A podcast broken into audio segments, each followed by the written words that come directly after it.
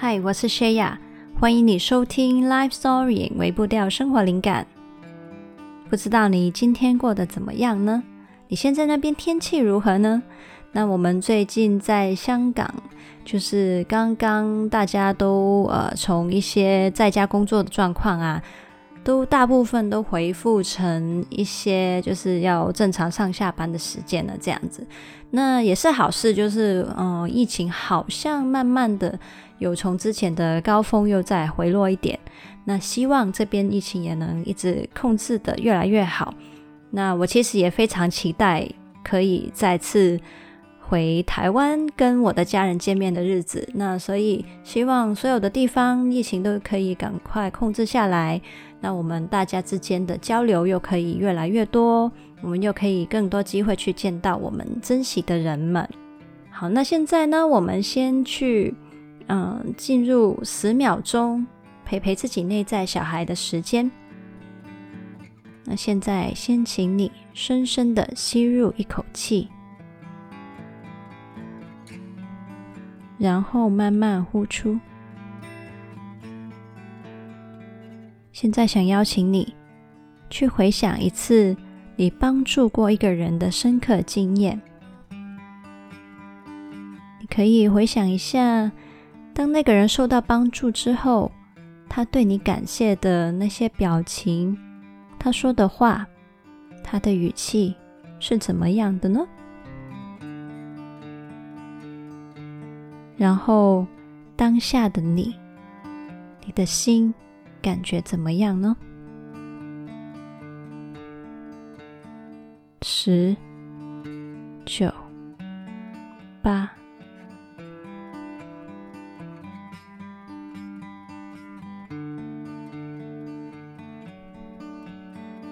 二、一、零。那时候的你。是快乐的吗？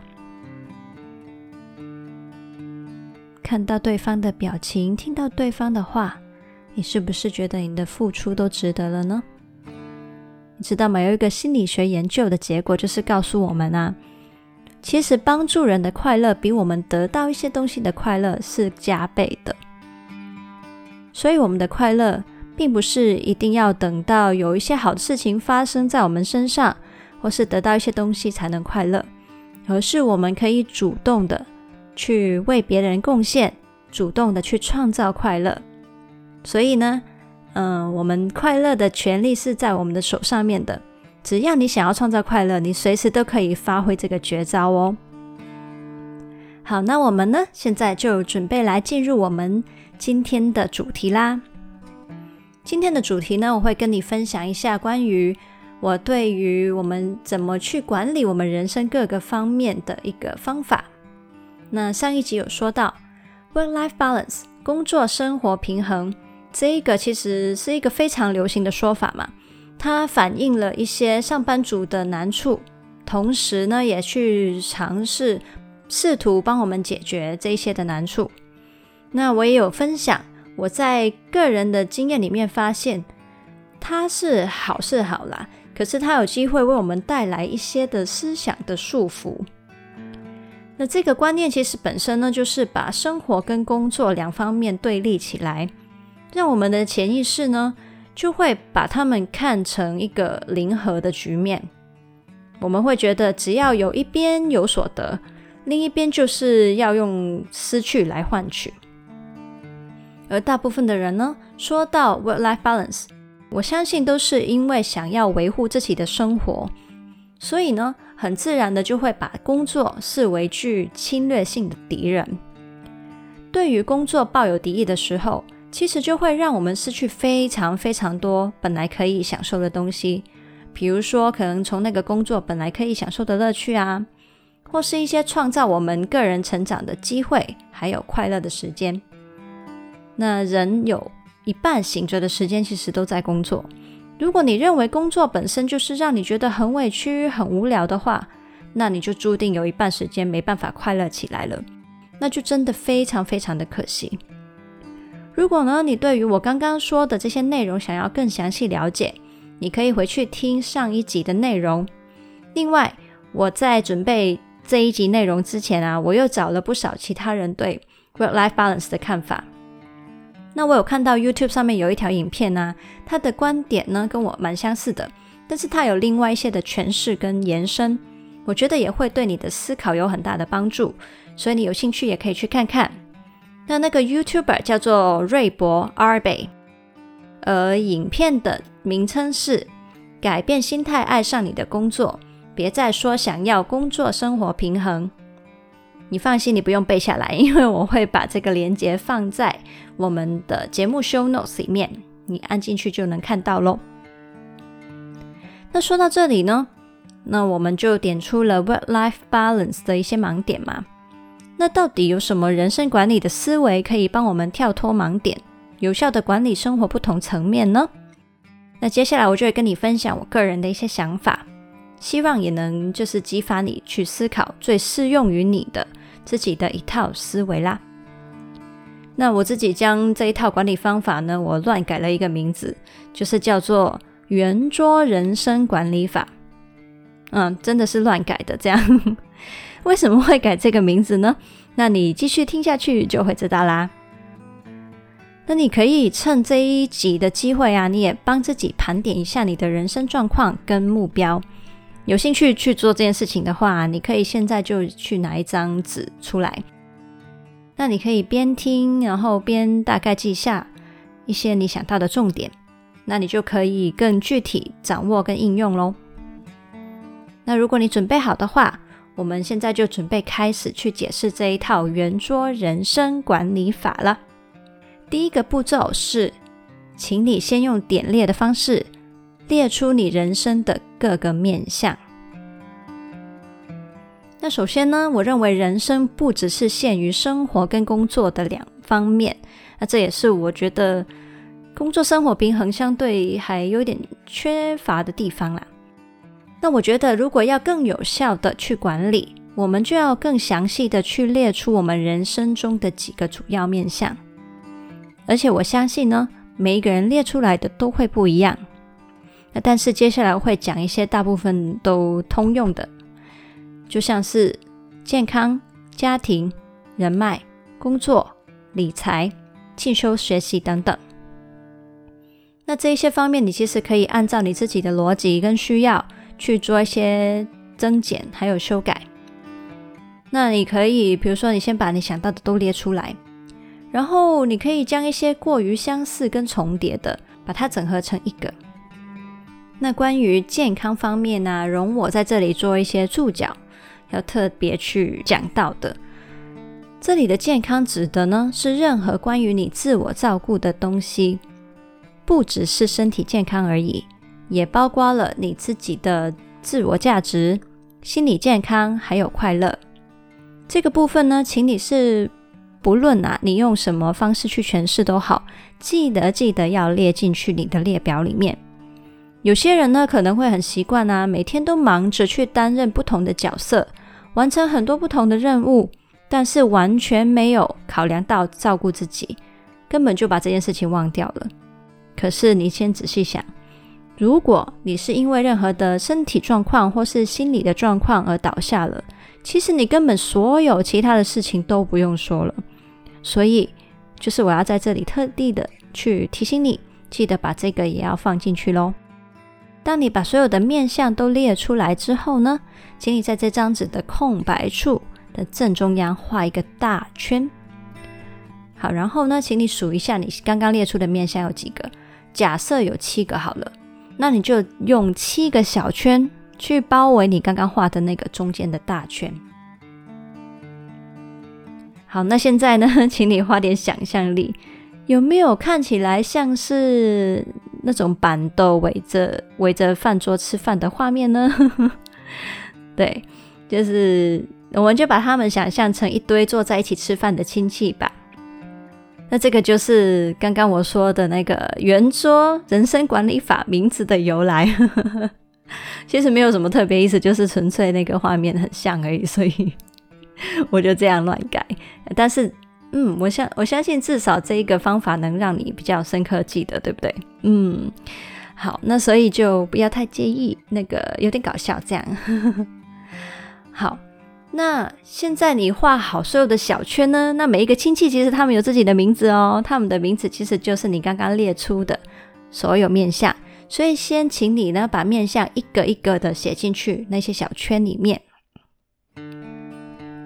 好，那现在呢，我们就进入第二个步骤啦。中间的大圈呢、就是我们这个办桌的圆桌上面到底放的是什么呢？那先请你想象啊，上面就是有那个。转菜色用的那个大转盘有没有？就是从那个阿姑传菜传到那个阿静那一边这样子，就要用这个方法这样去转，这样那就要有那个圆圆盘了嘛。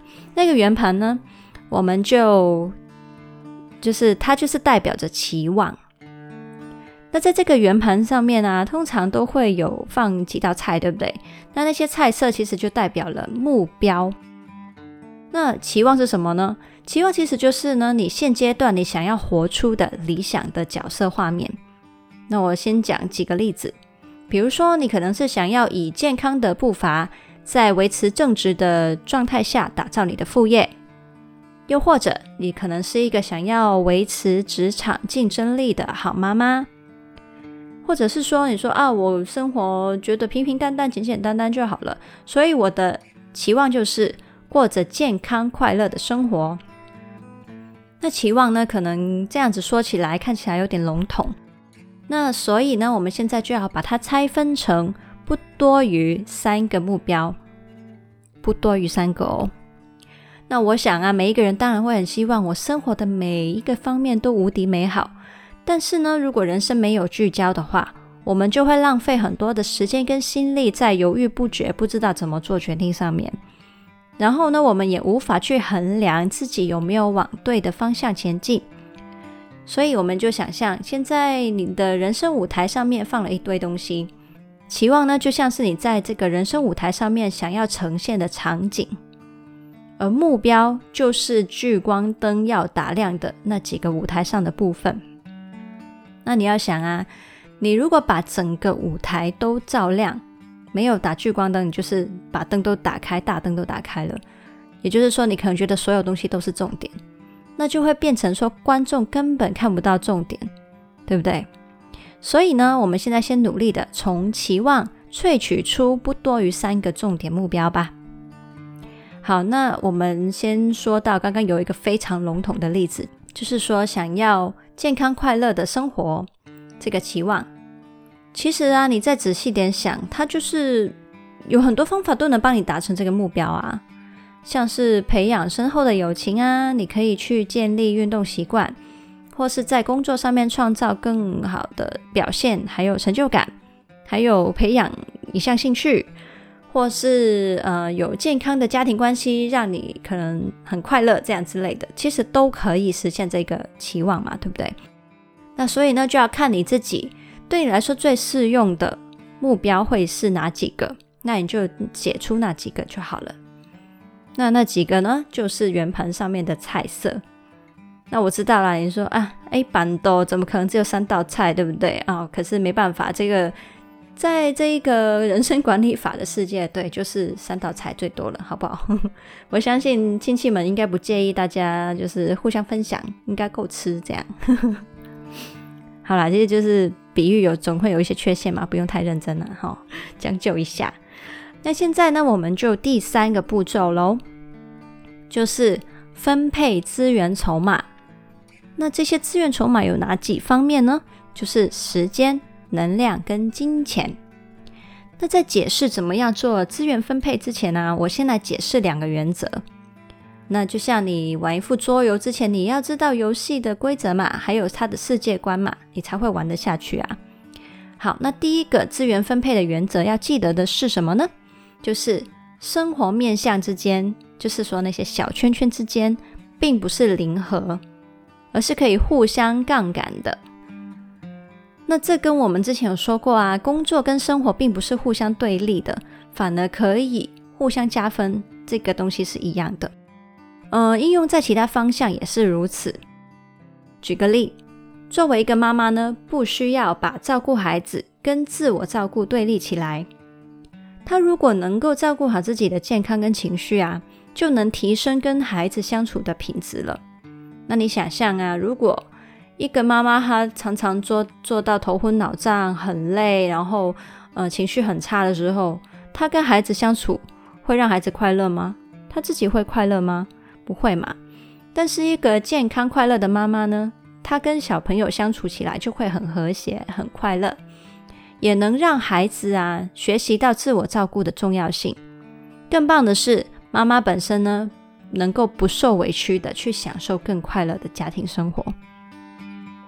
那这个妈妈的例子啊，其实已经涉及到两个方面的互相加分了，就是家庭还有自我照顾。好，那我们现在再去进阶一点去理解的话。其实呢，呃，并这些的小圈圈并不是只是 A 影响 B，B 影响 A 这样而已，而是每一个小圈圈都是环环相扣、互相作用的。也就是说，当你在某一个圈圈那里有一些的调动的时候呢，其他所有的圈圈都会受相对受到影响。那你想象一下，就好像这一桌板凳的亲戚之间。关系可能错综复杂，彼此之间是会互相影响的。但是他们只要是为了我们一整家人的好处，都会愿意好好的相处，互相配合。那我们再延伸一下刚刚那个妈妈的例子好了。他的人生重点虽然是妈妈这个角色，但是呢，他刚刚那个良好的家庭还有自我照顾，其实也能带动他其他面向的加分。那那个画面是这样的：稳定的家庭关系呢，跟好的自我价值呢，让他有更多空间，还有更开放的心态去探索其他的事情。像是他会偶尔约其他的妈妈朋友一起交流一些亲子还有料理的心得啊。这样子的做法，让他在培养人际关系之余呢，还能学习更多把家里照顾好的知识，而且。这些学习让他再次的提升自己的自我价值感，搞不好啊，还能让老公更欣赏自己哦，因为他诶把家事也做得好，然后又可以照顾好自己的各种方面，有自己享受的事情啊，有自己的朋友啊，那这样子的老婆是不是会让老公觉得更有魅力呢？好，那现在我们呢讲完第一个资源分配原则，就讲第二个了。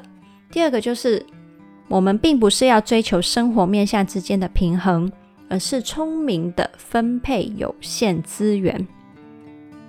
好，那我们刚刚讲到啊，所有面相之间都可以这样子互相杠杆出那么好的东西。那如果人生真的那么完美的话，所有面相都能生生不息的互相加分到永远，那我们为什么还需要管理人生呢？那就是因为啊，现实的状况就是我们的资源是有限的，所以还是需要有分配的策略。那我想到需要管理的有限资源有三种，那你可能会想到更多，那你也可以跟我分享，或是你再做一些整合调整你的一些想法也可以。好，那第一个我想到的是时间，这个其实相对来说是比较简单的。因为每天每个人都是二十四小时固定的嘛，我们没有办法用任何方法去增加或减少，所以我们在这二十四小时里面直接去做分配就可以了。那另外两种的资源呢，相对复杂一点，就是能量跟金钱。这两样其实都是有限的，也是消耗型的，但是我们又可以用一些策略去节省，甚至补充这些资源。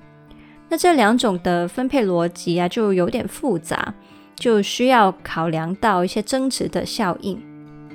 那我们先讲能量啊。假设你是一个外向型的人好了，那社交活动对你来说虽然是消耗时间，但是呢，却可能不会消耗到你的能量，甚至是可以帮你补充能量的。好，另外，如果你跟另一半的关系经营得好的话，说不定你跟他相处的过程就会变成一种休息，而不是消耗了。那能量呢，还会有一些状况，就是可能你的身体状况不好，嗯、呃，你生病了，这些都会有影响嘛。像女孩子啊，每一个月都可能有几天就是不舒服嘛。那其实你大概可以预计你那几天的会是在什么时候啊？那可能自己帮忙自己就是编排一些的事情，就尽量排得松动一点，让自己有一些的空间休息，然后可能效率也会有影响，所以你知道，就多考虑一下吧。好，那另外还有一种资源就是金钱嘛。那其实呢，金钱的增长策略呢，包括了可能你作为上班族的劳动型主动收入，还有一些理财投资型的被动收入。那很多人说学习理财还有创造被动收入那么重要，就是因为他们可以减少我们依赖用时间换取收入的方式。那在我看来呢，良好的理财状况是可以为你的心理压力减轻不少的。甚至呢，可以帮你创造更大的人生自主权。那这也是可以杠杆出更大价值的例子。那但是呢，前提是啊，你不要选择会造成你巨大压力的理财方式，否则呢，它反而会为你人生带来的是减分，而不是加分哦。好，那我们现在了解了两个原则之后呢，我们就重新回到第三个步骤，正式来做资源分配吧。那想象你现在手上有一堆筹码，代表的就是刚刚所说的那三种资源。现在你要做的呢，就是把它们分配到不同的亲戚手上，也就是说，分配到不同的人生面向里面。那但是要根据什么原则呢？那就是你分配出来的结果呢，希望是能够杠杆出对中圆桌中间的那个期望跟目标是加到最多分的。因为呢，如果我们还是以就是从不同面向去瓜分这些资源的角度来看，我们还是会把所有的面向看成是一些互相对立的状态嘛。所以呢，我们换个角度想，就是我们要让我们人生的所有面向都是去联合一起，发挥最大的效用，去服务我们圆桌上面的目标跟期望的。那这个角度呢，就会变得很不一样了。那你就会想说，好，我如果把我的资源多放一点在家庭的时候，它会怎么样连带影响到我的工作呢？我的呃健康呢？这样子，那用这种角度去思考，然后到底这样子的变动是在让你中间的期望变得更贴近，还是？会更远离你的这些目标期望呢？那这个你就可以不断的去调整、去尝试。好，那刚刚说的这一堆理论呢，其实你就会知道，即便你的期望是放在工作上面，你想要创造巨大的成就，那把你所有的资源都放在工作上呢，其实并不是最好的方法。倒不如你可能放松一点，少加点班呢，你可以照顾好自己。多去建立不同的人脉，维持稳定的家庭关系，让你无后顾之忧；或是你可以去进修不同的技能，装备自己，可能呢才是长远去创造更大效益的方法。好，那其实呢，把资源呢分配进去不同的方面，可能并不是你这一刻看着眼前那张纸就马上做到的，反而是呢，你可以把眼前这些圈圈的画面记在心里面。这个圆桌的画面，你带在心里，然后你在人生里面的不同时刻啊，你可以随走随看，去持续的观察你的生活面向之间怎么样互相影响，然后你可以去反复实验不同的分配方法，还有按照你当下需要做的调整去，就是去尝试这样子。反正我们就记得怎么样都好，就是去依据呢放在中间的期望目标去创造结果，那就 OK 啦。好，那以上呢就是我想到的这一套管理法的运作模式。那我也必须很老实的跟你承认啊，我觉得我还不算完全的满意这一个的说法。对，因为我觉得好像在应用上面我还有一点卡卡的，但是已经比起我之前想的那个工作生活平衡已经有进化了。那但是可能我还欠一点历练吧，就是希望我在多一点人生经历的时候，可以有多一点的智慧。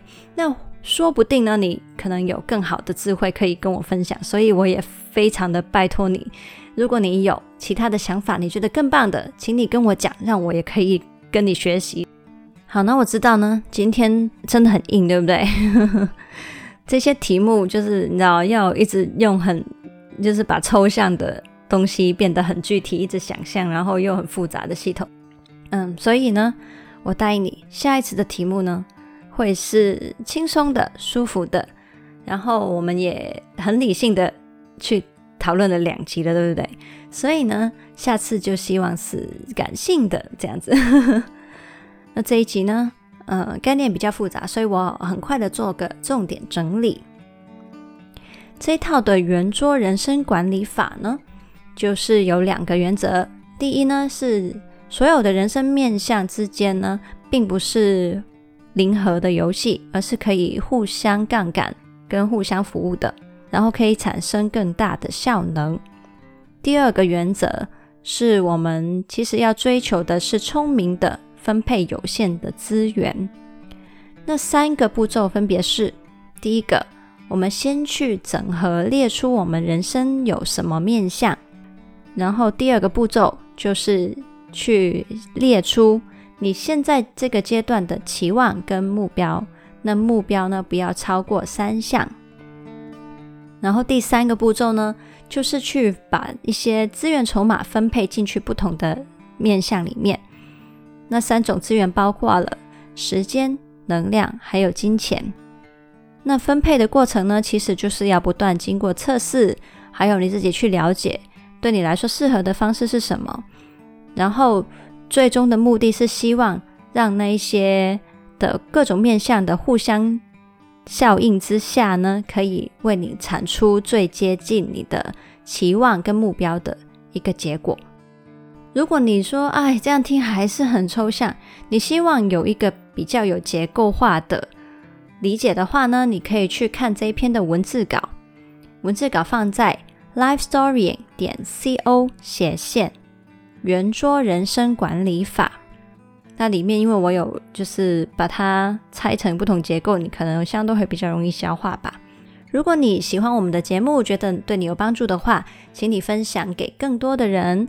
你可以去追踪我们不同的粉专，在 Apple Podcast 帮忙留言打新评分，记得订阅这个节目，还有可以透过赞助连结去支持我继续持续创作，还有还有记得要订阅我们的电子报，那我每个星期呢都会跟你一起回顾一个星期以来的成长跟灵感是什么，那希望就是我们可以一起慢慢的累积越来越多的改变。好，那我们这一集就先到这里啦，我们下次再见，请期待下一集我们很舒服的一集。Happy Life Storying，拜拜。